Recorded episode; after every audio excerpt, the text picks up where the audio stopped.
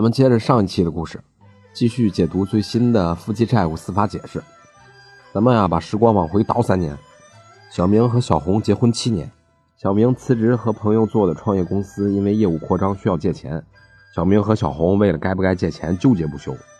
小红担心小明为公司去借钱，万一还不上，整个家搭进去也不够赔啊。周围有朋友就出了假离婚的歪主意，但是离婚这可不是随便说着玩的。关于夫妻债务问题，我国长期呢将夫妻视为一体，对外身份、财产、债务都是混同的，权益责任呢也是混同。如果呀，按照原来的法律规则，或许真的有许多这样的被迫离婚案件。一些创业者呀，因为融资问题，常常啊就被迫选择孤身一人的家庭策略。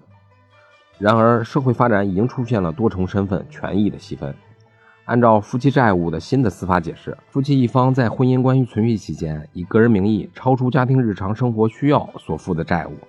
按照最新的司法解释，债权人现在已经很难追究夫妻两个人共同偿还了。